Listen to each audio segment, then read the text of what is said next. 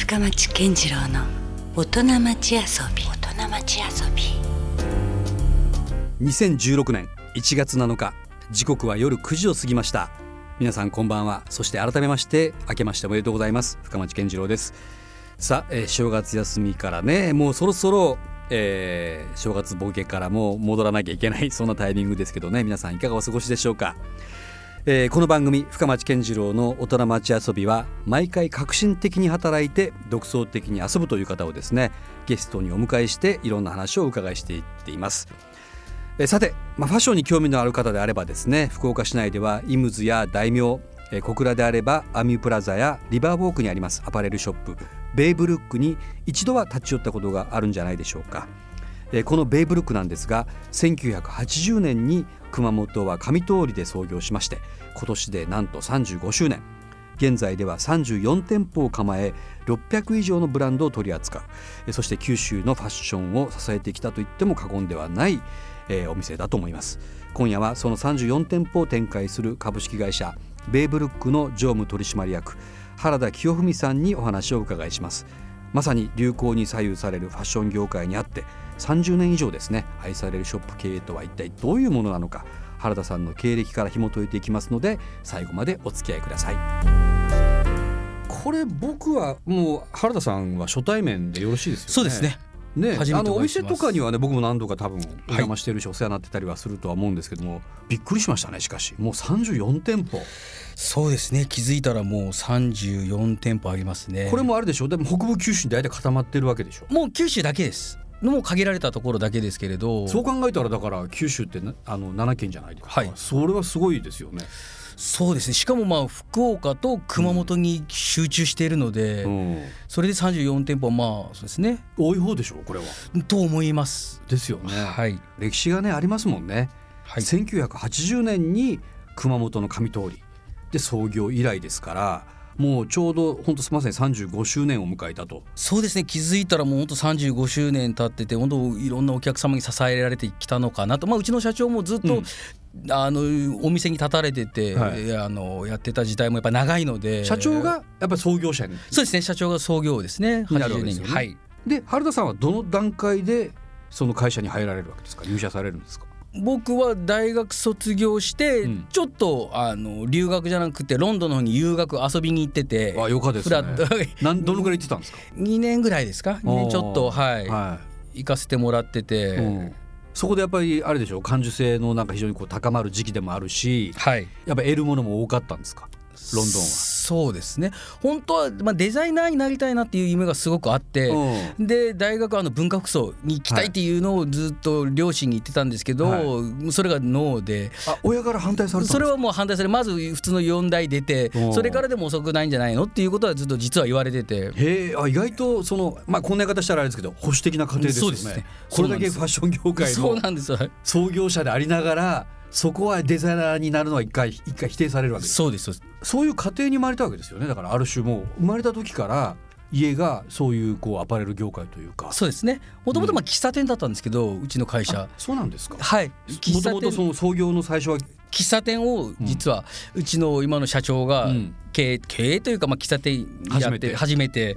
で今のその上通りに出した時に喫茶店にこれ2店舗目の喫茶店だったんですね、うん。でそこにうちの社長が趣味の洋服を並べたりともともと社長洋服好きだったのでね。はい。うん。洋服を並べてそれで自分の洋服を売ったりとかまあいろいろしながら、はい。そこから少しずつ仕入れたりとか。うん。で熊本にはこういう洋服屋さんがないよね。じゃあこういうのを作ろうかっていう気持ちで、一番初めこの1980年に、えー店をまあ出したというか作ったわけですね。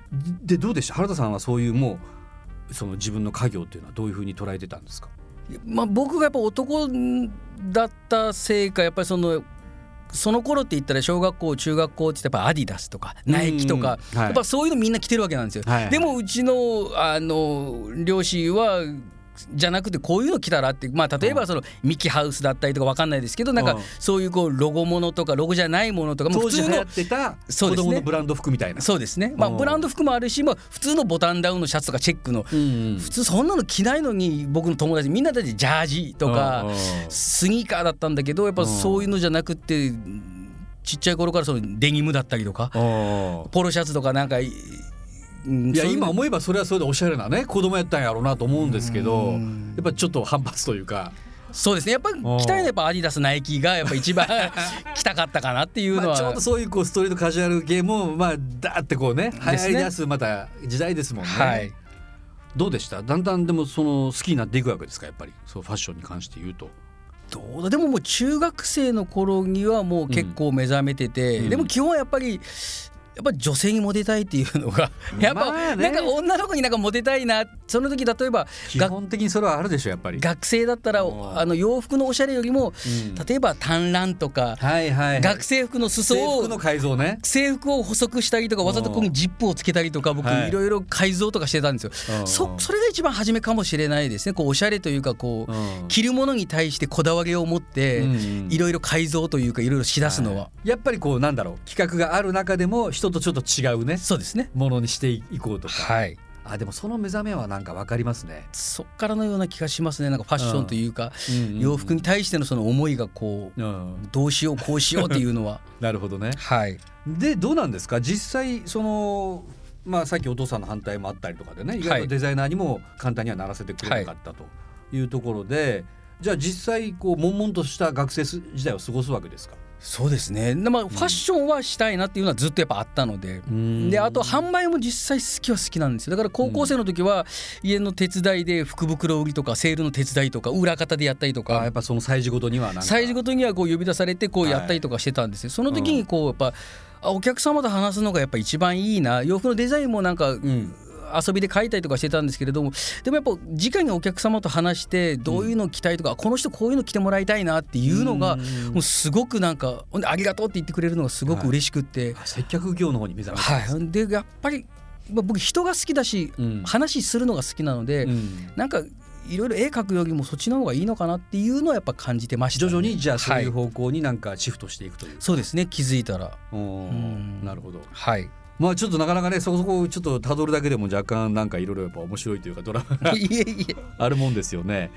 さあ今や九州だけで34店舗そして、えーもう35周年を迎えるというですね。もう知らない人はいないんじゃないかなという、えーそんなセレクトショップのベイブルックの、えー常務取締役の原田清文さんに引き続きお話をお伺いしていますが、まあ、とにかく女にモテたいというのがどうもキーワードみたいですね。はい。不純な。はい。実際のところこうベイブルックっていうのはどういうお店と言えるんでしょうねこれ。そうですね、うん。私たちのところは主にあのインポートだから海外のものを仕入れて、うん。あのお客様に紹介してるというかまあ、うん。今僕も年に4回ほど海外に行かせて今もらってて。あちなみにどういうところに行かれるの？1月と6月はイタリアに、イタリア、はい、ではい。2月と8月はアメリカに。アメリカ。でこれは必ず4回行ってその中にたまに、えー別でロンドンに行ったりパリに行ったりとかしたりするんですけど大体このそうですねイタリアとアメリカは必ず2回ずつは行かせてもらっそれてます。がまあいわゆる買い付けのツアーみたいなそうですね。ただ仕入れるだけじゃなくて、ん。その時はもううちの社長とあとアシスタントバイヤーも連れていくんですけど、必ずやっぱ向こうのメーカーさんの社長さんもしくはその営業の方とちゃんとお話しして、うん。確かにあの九州の子やっぱり地方でやってたら初めはこうなんていうのかな何それっていう感じで扱われるんですけどやっぱこうやって会って話すことによって、ん。だんだんコミュニケーションが生まれてあベイブルックってそんな会社なのかあうん。九州でそういうところでそういうことやってるんだってこう分かってもらえるので、うん。だから必ず行ってこうただ買うだけじゃなくってうん。お話しさせてもらう、まあ、うん。挨拶みたいなもんですね。ね。買い付けというよりも。その細かいことを決めていくというよりはそうですね。まずそこでしっかりと人間関係信頼関係を築いた上ではいやるという、そうですね。それはもうある種もう時代が変わっても変わらないもしかしたらルールなのかもしれないですよね。そうですね。ん。はい。どうですか？実際そのやっぱりイタリアなんですか？やっぱりこうファッション。これもなんか話不純かもしれないですけど、うん。やっぱイタリアの男ってやうん。っぱ不純な やつらばっかりだし確かに今までの話とつながってくるなんかイメージがイタリアにはありますね。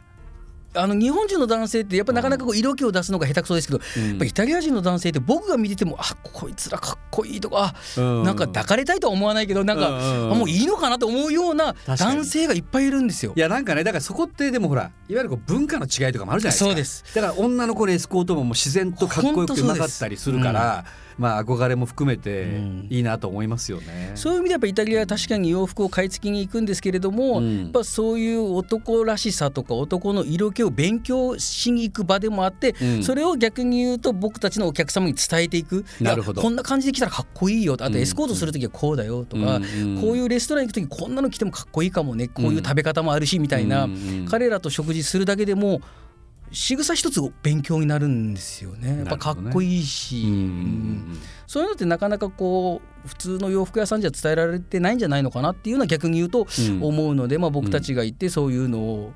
で写真とかいろいろ撮ってお客様にこう見せたりとかもするんですよ。こここんな感じなんだよ。ああんな感じなんだよとか、うんうんでもしミラノにたまにお客様に言われるのはミラノにあのなんか美味しいレストランないですかって言われると、うんあここあるよあそこあるよってこうやっぱ教えられるように、うん。うちのスタッフもやっぱなってるし、うんうん。そういうのってなんか単なる洋服屋さんだけじゃなくって僕たちができることっていうのはそういう発信うん僕たちが行ってるところのところで、まあ、ニューヨークとかも行くんですけど、うんニューヨークだったらこんな感じだよっていうのがやっぱ発信するのも僕たちの役割の一つなのかな使命なのかなっていうのは感じます。で、まあ、アメリカはまた全然また違うでしょヨーロッパとは。全然違いますね。イタリアはこう男の色気だったらうんうん。男は、あーアメリカは男らしさというかラギットっていう言葉で何年か前に流行ったんですけど、うんうんこうやっぱ男臭さとかよりこう武骨な。武骨な。